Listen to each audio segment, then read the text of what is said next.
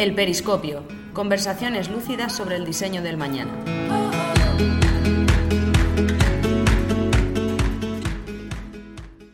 El diseño no es solo una cuestión de producto. De hecho, el diseño de servicios es una de las disciplinas del diseño que más empresas necesitan dominar a día de hoy. Es cierto que manejarla requiere de herramientas, de método, de investigación y de mucho más.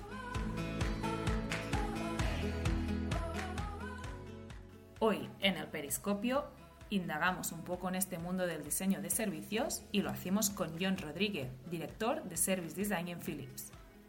Su experiencia, siempre vinculada a esta rama del diseño, hace de John el candidato perfecto para tener una foto de todo lo que hay que tener en cuenta para hacer buen diseño de servicio.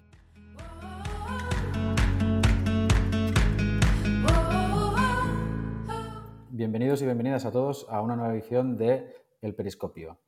Hoy vamos a hablar con, una persona, con un profesional, con una carrera destacable y, curiosa, podríamos decir. De estudiar diseño industrial en Elisaba, en Barcelona, dirigir el departamento de Service Design en Philips, en Ámsterdam.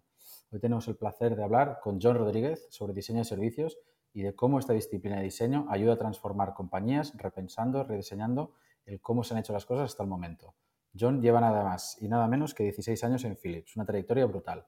Mil gracias, John, por querer, pasar un rato con nosotros y charlar sobre tu trayectoria y aprendizajes.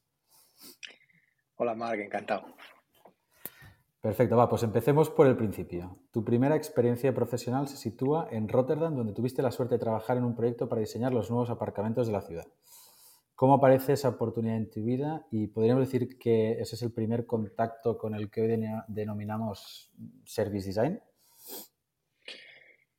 Sí, más o menos. Em, mira, em, estudié, estudié diseño industrial, ingeniería industrial primero en Mondragón, yo soy de, de de un pueblo del País Vasco, y luego me fui a Barcelona a hacer, eh, a seguir los estudios en, en Elisaba, y de allí me moví a Delft, en, en Holanda.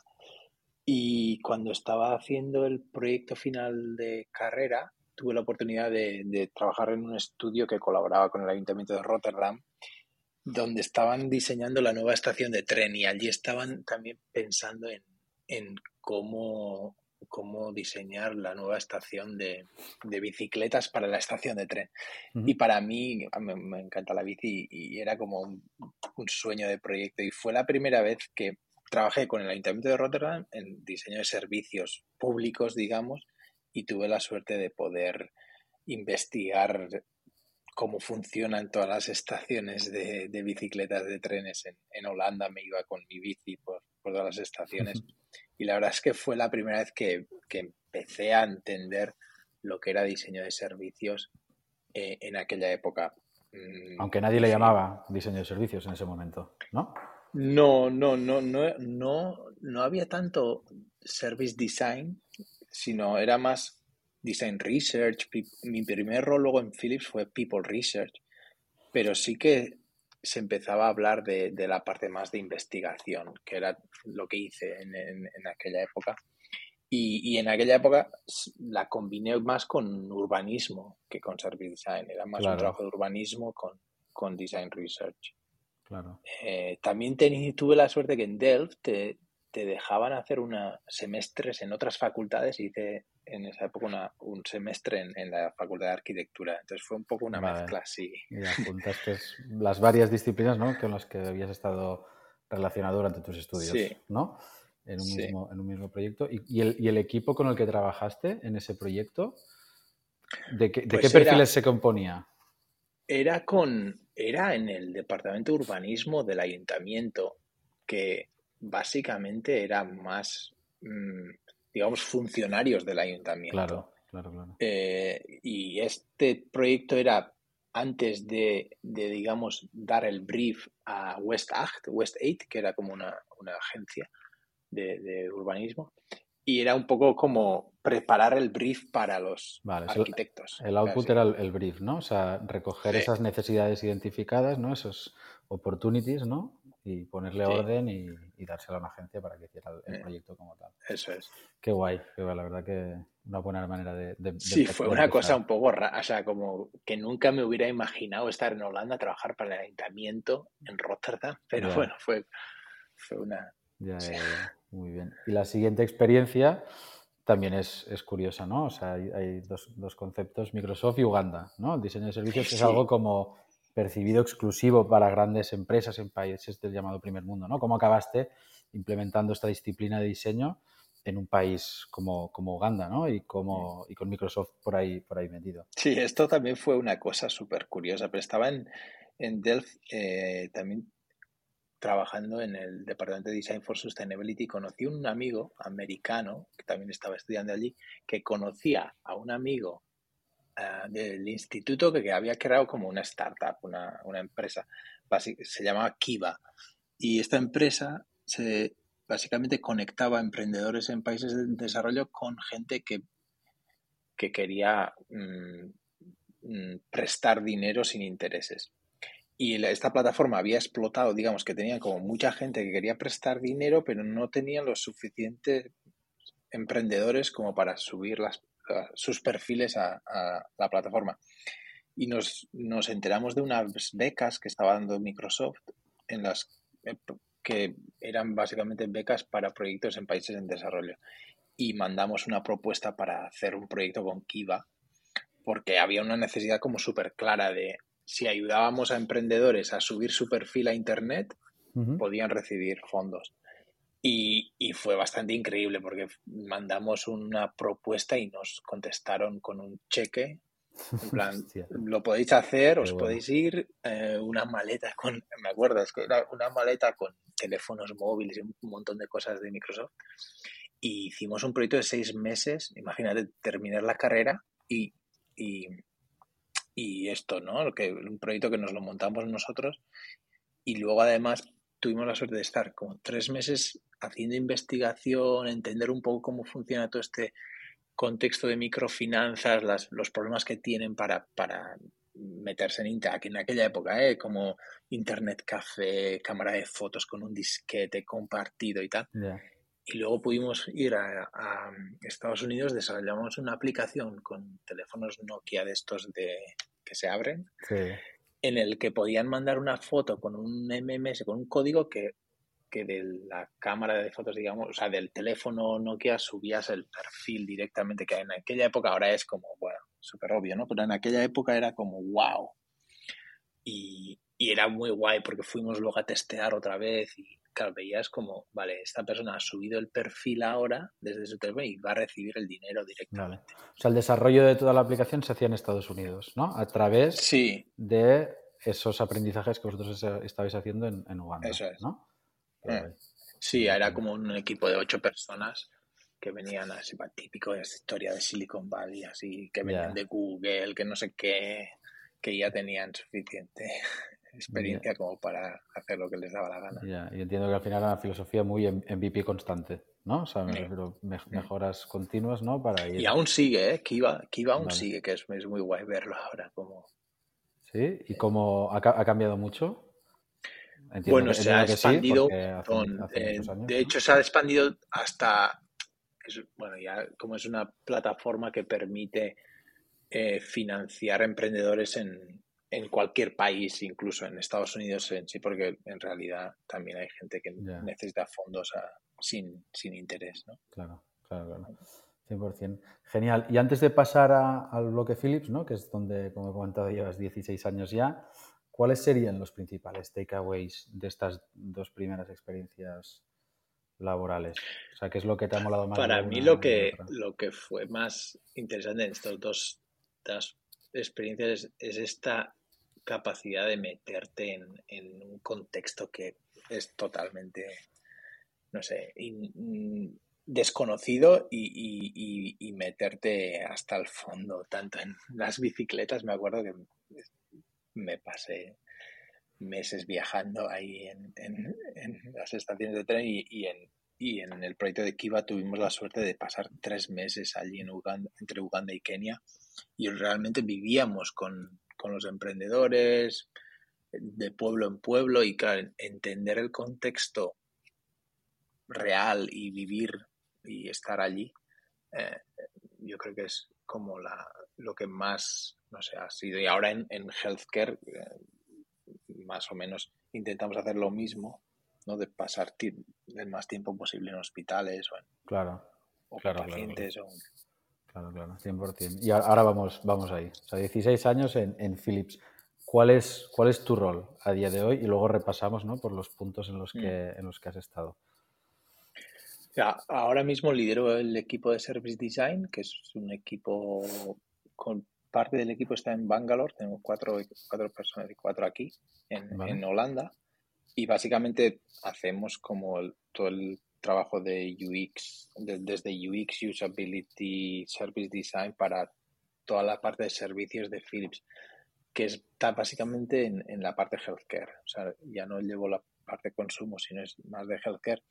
Y los servicios están, son desde todo el tema mantenimiento de cualquier sistema hospitalario de Philips hasta servicios más de educación o profesionales de, de con- casi como consultoría para Vale, adaptar los equipos de Philips a, a los hospitales. vale.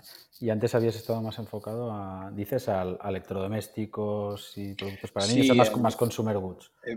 He pasado un poco por todo en Philips, pero sí, hubo una época en la que estaba más en, en todo lado de consumo, tanto de comida, eh, Mother and Chalker, o sea, más productos de, Claro. antes se llamaba Consumer Lifestyle, y hace como ocho años, diez, que llevo más en, en healthcare. Mi rol primero en Philips, de hecho, eh, que fue des- justo después de lo que hice de, de, de Kiva, el primer rol fue, era People Researcher, que, que siempre me, me ha parecido un poco como curioso. En, en mi, Ya. en mi título ponía como People Researcher. Y, y la verdad es que tuve un montón de suerte, pude viajar un montón, se me, como, se me terminó el, el pasaporte de, de, de hojas, porque aquella época era básicamente ir, no sé, pues a China, entender cómo se cocina e intentar sacar nuevos productos, ¿no? De, Vale. adaptados al contexto local.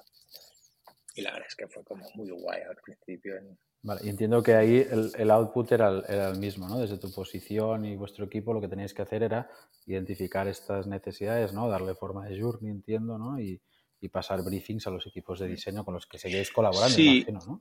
Más que, en, a ver, en la parte más de consumo era desarrollar nuevos productos, como simplemente, pero claro, pues no sé, en, eh, me acuerdo un proyecto ¿no? que, que era sobre Noodle Maker, estábamos trabajando como Ujú. en, el, en el Noodle Maker, y luego en Europa lanzamos el Pasta Maker, que era la misma tecnología, pero, pero adaptada aquí, o sea, Claro.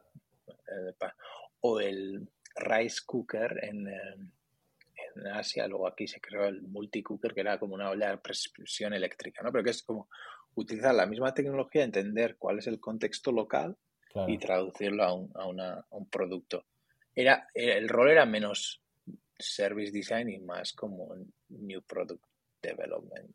Vale. Um, y yo estaba más en la parte de esta de investigación, trabajando mucho con los equipos de marketing para entender Vale. cuál es la propuesta. Pero digamos que no estabas haciendo sketching ni modelando 3D.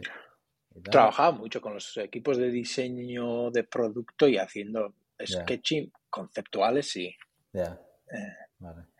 Vale, vale. pero luego ya entraba en el equipo de producto de diseño Vale, genial. particular. Y, y de estos dos sectores, ¿no? Principalmente para los que has estado trabajando los últimos años en Philips, ¿no? Sector médico, healthcare y consumer goods, ¿no?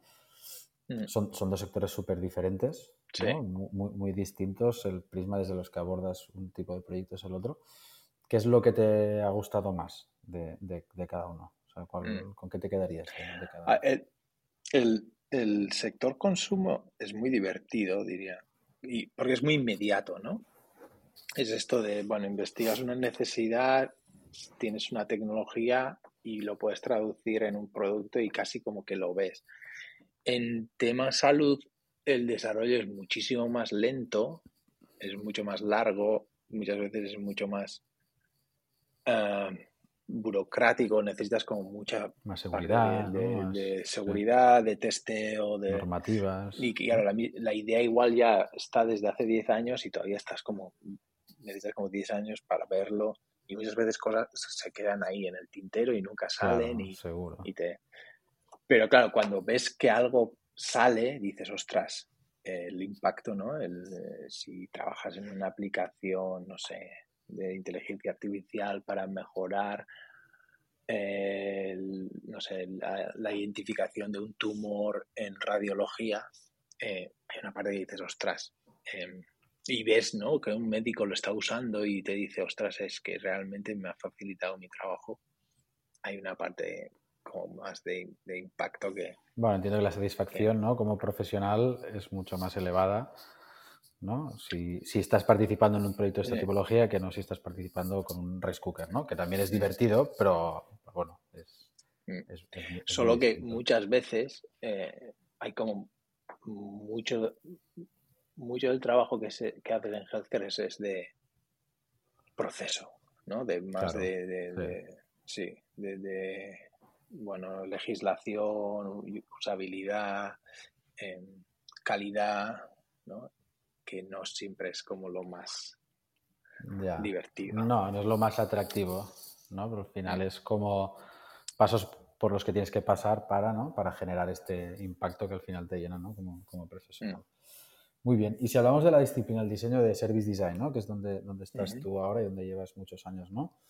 Eh, como profesional, eh, es una disciplina que está en constante evolución, como prácticamente todas las disciplinas de, de, diseño. ¿no? Van apareciendo nuevas metodologías, herramientas. ¿Cómo, ¿Cómo, ves tú? Es una pregunta bastante abierta, ¿eh? pero ¿cómo crees que ha evolucionado? ¿Cómo ves que ha evolucionado desde que tú empezaste? Mm. A ver, lo que yo veo en, diseño, en service design en Philips, y yo creo que pasa un poco en, muchas empresas, que muchos de los servicios que, existen no se han diseñado. O sea, típicamente los servicios que existen son resultado de unos procesos que que existían y, en base a esto pues ofrecemos el servicio y nunca se ha mirado en plan a ver cuál es la experiencia de este servicio simplemente sea es como un el resultado de otras cosas y no sé desde hace como unos años fue la primera vez que realmente se empezaron a diseñar los, los servicios como procesos. Y esto ha ido evolucionando hasta el punto en el que pues, antes, antes igual no necesitabas un product designer para un producto o un UI designer para un... Y ahora en, los procesos de, diseño de servicios es como que en el proceso en sí em, el, service designer tiene que estar. ¿no? digo en los procesos de Philips como es parte del equipo claro. by default. Esto, esto ha sido como un como una lucha, digamos, de, los últimos, de los últimos años. Y ahora, bueno, hay una parte más de, ya es como parte del equipo y parte del, proceso como estándar. Creo que esto ha sido como la, evolución. ¿Y en, qué ah. tipos de proyectos has, visto que han empezado, o sea, han empezado dentro de Philips a introducir a service designers que antes no, no se introducían? O sea... Pues, ejemplo así concreto, en, por ejemplo, estamos trabajando en proyectos como de, servicios remotos de, radiología, de, em, monitorización de radiología, ¿no? Y esto típicamente hubiera sido una cosa súper, digamos, el equipo clínico, el equipo técnico y diseño como mucho cuando tenemos que diseñar el UI, ¿no? Como, vale, pues la pantalla donde... Y, y en, este proyecto ahora, de la manera que hemos trabajado, ha sido mucho más de...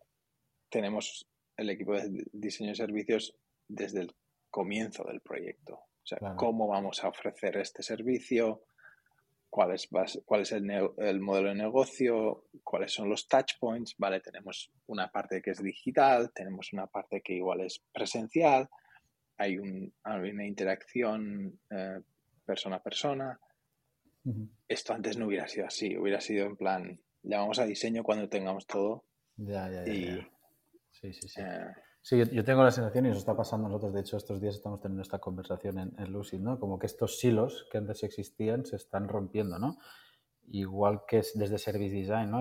investigación, estrategia, estáis entrando en proyectos donde no entraríais, entiendo también que está pasando que de repente en proyectos donde antes no entrarían personas más técnicas o más diseñadores, los estáis involucrando para que estén metidos porque suman, ¿no? Y está viendo cómo está esta filosofía o manera de hacer más colaborativa, ¿no? Entre, hmm. entre departamentos, ¿no? Y antes era muy, empiezo mi parte del proyecto, lo acabo, tengo lo entregable y hacemos una reunión de traspaso, ¿no?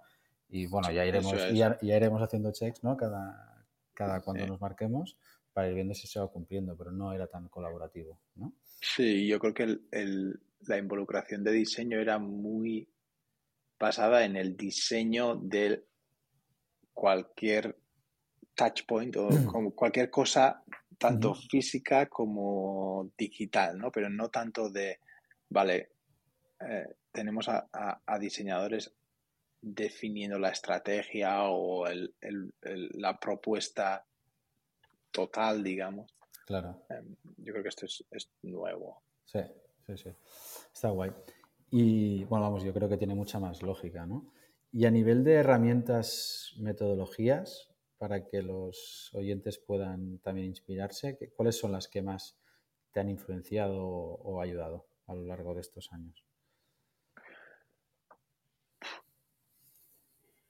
La curiosidad es, una buena herramienta. Hay que, entrenarla. Ah, sí. no sé, hemos... Eh, em, me, me, llamaban John Flow cuando empecé en Philips. John Flow, porque hacía como muchos flows, muchos pósters así. Em, y últimamente ya... Eh, una de las cosas que ahora estamos como, como intentando em, eh, implementar es, son herramientas que nos permiten tener mapas de experiencias em, digitales y no en plan miro como herramientas, sino que, realmente em, no sé cómo explicar lo que es, que es que que están compuestos por, por, el mapa, pero también los datos automáticamente de, la empresa, o sea, de, usuario o de, procesos que estén digitalizados y que sean constantemente em, eh, updated. No sé cómo se dice. Em, sí, que se vayan actualizando. Que se vayan actualizando.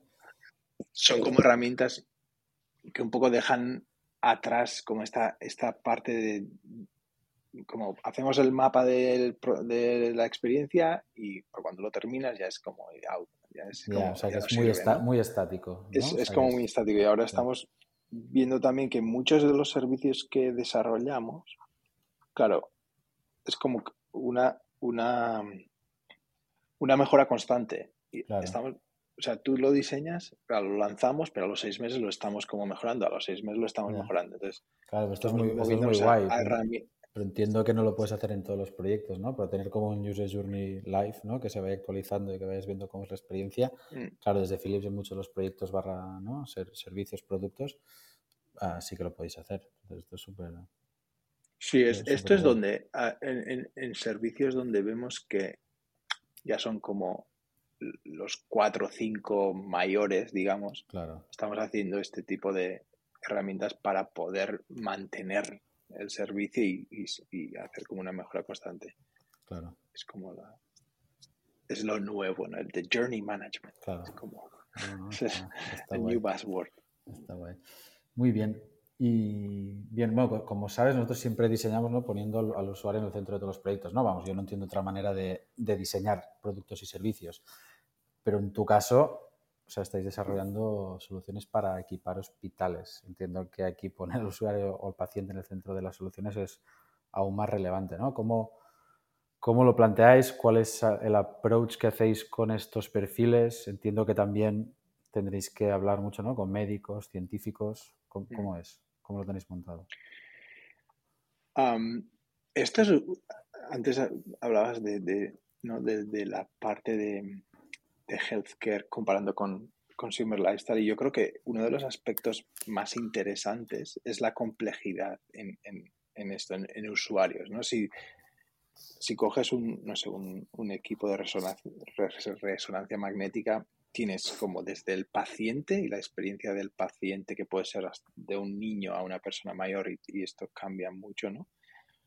Pero luego tienes, no sé, el enfermero o la enfermera que ayuda al paciente a, ponerse en, la resonancia magnética, el, técnico que, ajusta la imagen y realmente crea la imagen. El radiólogo que ve esta imagen que ni igual ni está en la habitación, sino que está en otra habitación y lo ve a las 5 horas. Em, el biomédico que mantiene los sistemas, la persona que limpia. Y, realmente cuando diseñas o diseñas un, equipo de resonancia magnética o el software, claro, tienes como una, una visión totalmente diferente dependiendo de qué, qué aplicación estás creando para este sistema y cuál es tu usuario. Yo creo que eso es, una de las partes más interesantes, ¿no? Que siempre hay como esta multi-stakeholder. Y, nosotros normalmente colaboramos mucho con ciertos hospitales que tenemos como, como colaboraciones y pasamos mucho tiempo hablando con, con, stakeholders o en hospitales viendo cómo funciona. Y esto ha sido siempre sobre todo en el equipo de Healthcare Design, como muy como mucho énfasis ¿no? en esto de tener eh, interacción con usuarios. Y hay equipo, y hay también médicos y equipo clínico que ya es parte también de Philips, que, trabajan para Philips, que han sido médicos o han sido enfermeros o han sido Vale, o sea, ya no están ejerciendo, sino que están como en el equipo de, Philips, ¿no? Forman parte del equipo. Muy bien. Muy bien. Y si hablamos de a nivel IoT y conectividad, ¿no? O sea, es, es, obvio que a nivel consumer goods cada vez hay más productos conectados en el, en el mercado, ¿no? ¿Cómo estas tecnologías os están facilitando a vosotros la creación de nuevos productos y servicios? Entiendo que es algo que en healthcare apareció, ¿no? Antes que en consumer goods, ¿no? De manera tan, tan masiva. ¿Cómo, lo estás viviendo y cómo ha sido este, este journey? Mm. Lo, que permite, hay como dos cosas. Uno es que te permite, digamos, diferenciar lo que es eh, dónde se crea, digamos, la imagen o el, diagnóstico del paciente y luego el análisis de esto puede ser en cualquier lado. O sea, tú puedes tener una resonancia magnética en Estados Unidos y un médico en India mirando las imágenes, ¿no? Esta, esto es... Em, y, y, otra cosa más como de, servicios o mantenimiento es que puedes tener un, sistema muy centralizado de, no sé, de... que detectamos que, no sé, en el hospital de Madrid la temperatura del, del X-ray está subiendo y por eso puedes mandar como un... O sea, cada vez hay más eh, monitorización remota de, los sistemas técnicamente y luego también en el proceso clínico puedes hacer muchísimas más cosas remotamente. Claro, entiendo que... Y luego ya sí. Que va en, gira en torno a la usabilidad, pero después lo que decías, o sea, cuando hablabas de que si sube la, temperatura, entiendo que es un, tema de reparación, ¿no? O sea, decir, detectar Si hay haber un predicción de posibles fallos ¿no? o averías para que eso no nunca mm. eh, se estropee, ¿no? Vale. Mm. Y luego ya si le añades inteligencia artificial o... Claro, hay como todo un... Sí, aquí, era el siguiente punto, ¿no? De decir, hostia, es el, tema de moda... Eh, mm según tu opinión, y antes ya has puesto un ejemplo, un buen ejemplo, ¿no? De cómo la inteligencia artificial puede ayudar y mucho a según qué procesos, ¿no? De los servicios que estáis diseñando. ¿Tú crees que realmente es una aplicación real, o sea, que tiene aplicación real la, inteligencia artificial, o que es bullshit y es algo temporal y que no va a tener o no va a calar o va a tener mucho impacto? Ya sé tu respuesta por lo que has dicho antes, pero, yo creo que el, el, impacto, o sea, el impacto ya está. ¿eh? Hay, aplicaciones que se están utilizando, en plan, no sé, eso, identificación de un tumor, en, o sea, la, la capacidad que tienes de, de, ver imágenes, ¿no? Y de detectar y, y, y, claro, así em, comparar con no sé cuántas mil imágenes que han, que han O sea, esto ya existe. Lo que creo que es más interesante desde el punto de vista de diseño es, es realmente cómo integras estas aplicaciones en el proceso de trabajo de un clínico, entendiendo como muy bien que, realmente ayude, ¿no? Y que, realmente eh, complemente, como que realmente sea complementario al, conocimiento o proceso del, médico o del sanitario. Yo creo que, o sea, está para está para quedarse y, es que ya se, está usando en, muchas, en muchas aplicaciones. Y, yo creo que, sobre todo en sanidad, que, es un proceso tan, tan científico, o sea, si, si tú te imaginas que esta, este conocimiento lo puedes, lo puedes como hacer em, aplicable a en cualquier, imagínate, cualquier decisión médica que puede estar basada en muchísimas más experiencia que la que tiene el, sanitario en él como persona o ella como persona. O sea, abre como todo un, un, mundo, ¿no? De, posibilidades, de, cualquier, cualquier decisión clínica puede estar basada en muchísimo más conocimiento del que un, sanitario o una sanitaria puede tener en, aquel momento. Claro, pero ahora estás hablando de inteligencia artificial aplicada a productos, ¿no? O sea, que, que la incorporas como parte del, proceso de uso de, un producto. Pero si hablamos de inteligencia artificial, por ejemplo, ah, dentro de vuestro proceso en el departamento de Service Design, en vuestro día a día, mm. como mm. para realizar los proyectos, ¿Estáis incorporándola de, de, alguna manera para simplificar, automatizar algunas tareas o incluso eliminar? No sé. Sí, sí. Pero justo la semana pasada tuvimos un, tenemos un equipo, esto es como, en Philips Design hay una parte que es como The Best Design School, pero hay un equipo específico eh, de diseño con Data and AI y nos estaban dando como un workshop, ¿no? Un poco como, hey, vamos a como y fue increíble. Yo, personalmente era como, wow. Pero no sé, como cosas como muy básicas de crear un storyboard. Antes tenemos como lo que llamamos un illustration repository, ¿no? Como 100 ilustraciones para hacer como los storyboards como súper rápido, ¿no? Pero claro, estamos jugando en plan, vale, tenemos este storyboard, o sea, esta imagen de, no sé, un sanitario utilizando esta máquina pues basado en esto, hazme que este sanitario ahora, en vez de hacer X-ray, utilice. Y en cinco segundos tienes como la ilustración, ¿no? Lo que ya antes igual necesitabas como en Illustrator pelearte así. y ya lo tienes vectorizado, o sea, con, ¿no? y, además lo puedes modificar. O yo qué sé, o crea, o sea, crea una persona de un biomédico, no sé qué, y tienes, dame las necesidades, dame, no sé, que no es perfecto, pero se pues, acerca es un, mucho a lo que ya... punto de partida, ¿no? Que al final alguien con seniority tiene que tocar y poner en duda, ¿no? Todo lo que hay ahí, pero te avanza mucho, mucho, curro, mucho curro previo, sí, sí. Sí, estuvimos así como jugando en... Creamos una empresa eh, de no sé qué, idea y... y, y yo creo que esto es como sea, lo que te digo, un, workshop de cuatro horas, pero imagínate, cuando ya lo metes como en el día a día, eh, sí, sí, creo que en el proceso de... Y luego ya temas de render y así, no sé, Bizcom y todo esto, es como wow. Sí, sí, de un sketch. Hay cosas alucinantes. Nosotros también estamos experimentando y, sí, sí. Hay mucho, hay mucho, yo creo que hay mucho recorrido. Incluso hay gente, ¿no? Aquí de la, de la agencia que ya no, no vive sin el chat GPT abierto, sí, sí. ¿no? O sea, es el día, el día a día. Genial. ¿Qué más? A nivel de, como diseñador, ¿no? O sea, tenemos que estar siempre el día a día de tendencias emergentes, ¿no? Que te inspiren, te fomenten, te actualicen, ¿no? Es una de estas profesiones donde constantemente tienes que ir reinventar, reinventándote. ¿Qué, ¿Dónde buscas tu inspiración para mantener pues esta creatividad barra curiosidad, ¿no? Que, decíamos, que mm. decíamos antes, para que los oyentes también mm. puedan, puedan beber de esto. A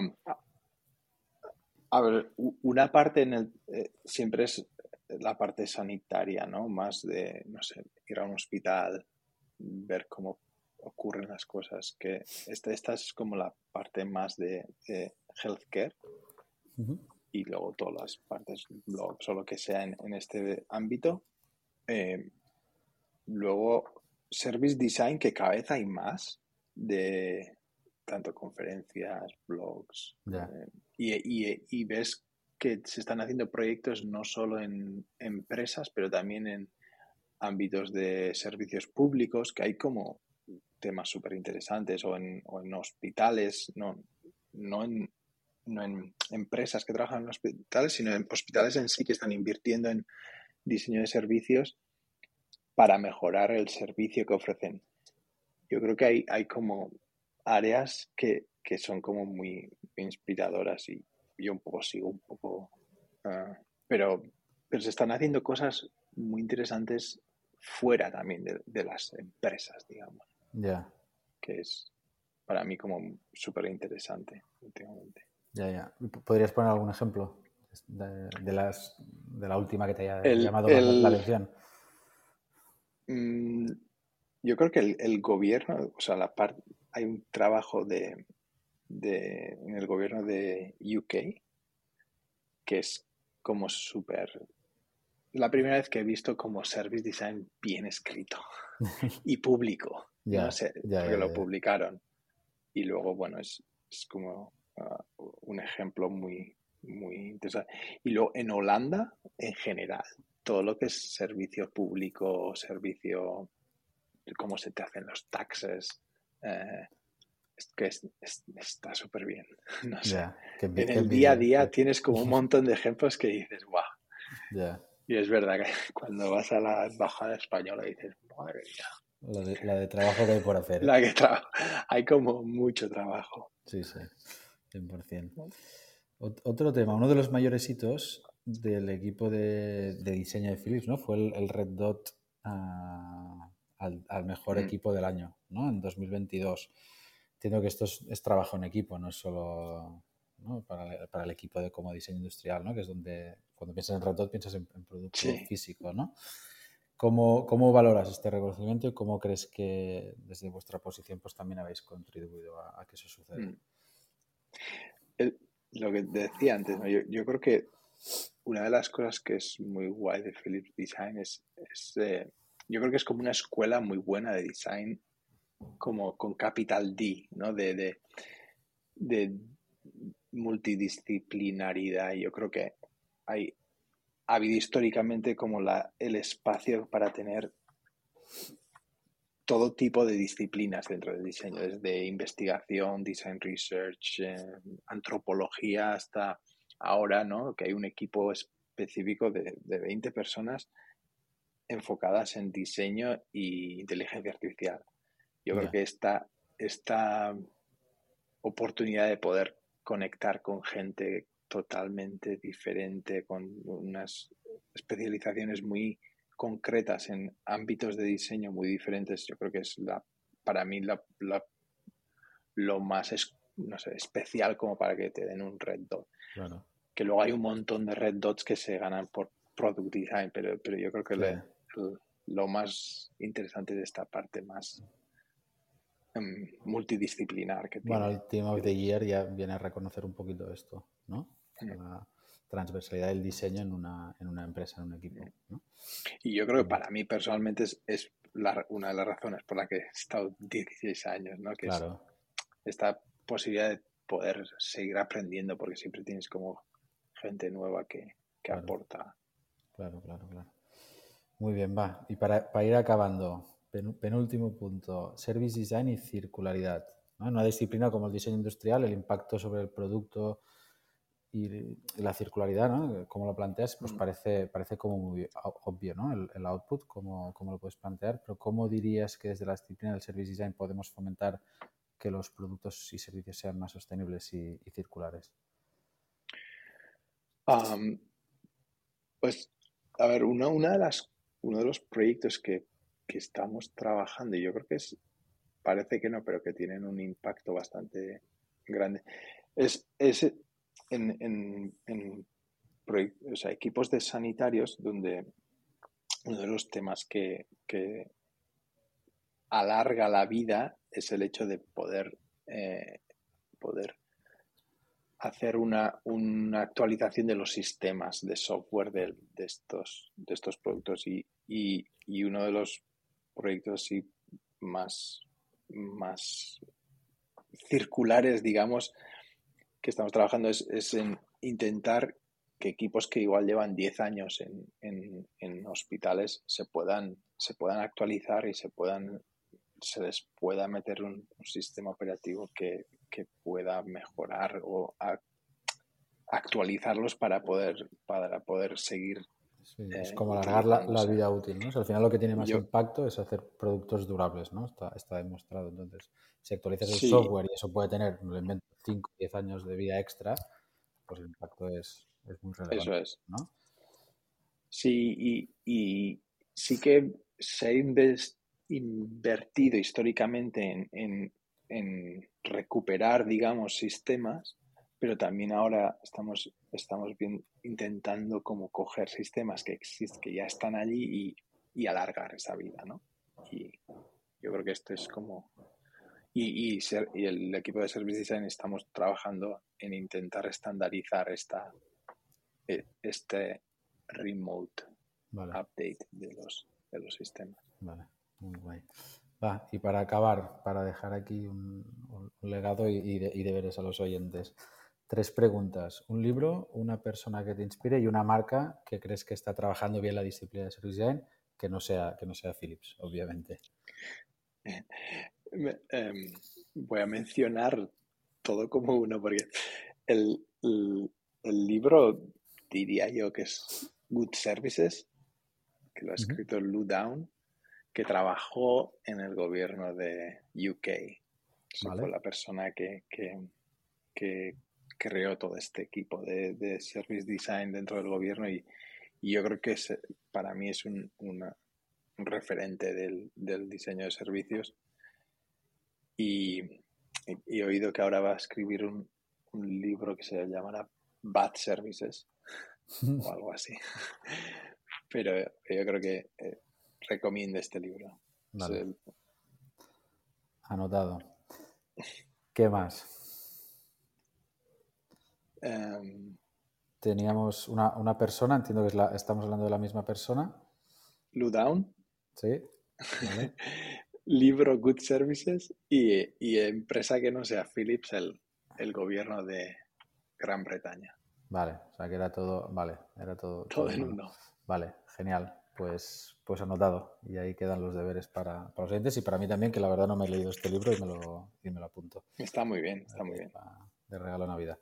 Genial. John, va, pues mil gracias por tu tiempo. Ha sido un placer. Yo creo que hemos tocado puntos súper interesantes y, relevantes. Yo me quedaría aquí charlando mucho, mucho más rato, pero creo que por hoy es, suficiente. Así que mil gracias por tu tiempo y, y por compartir tu experiencia con nosotros.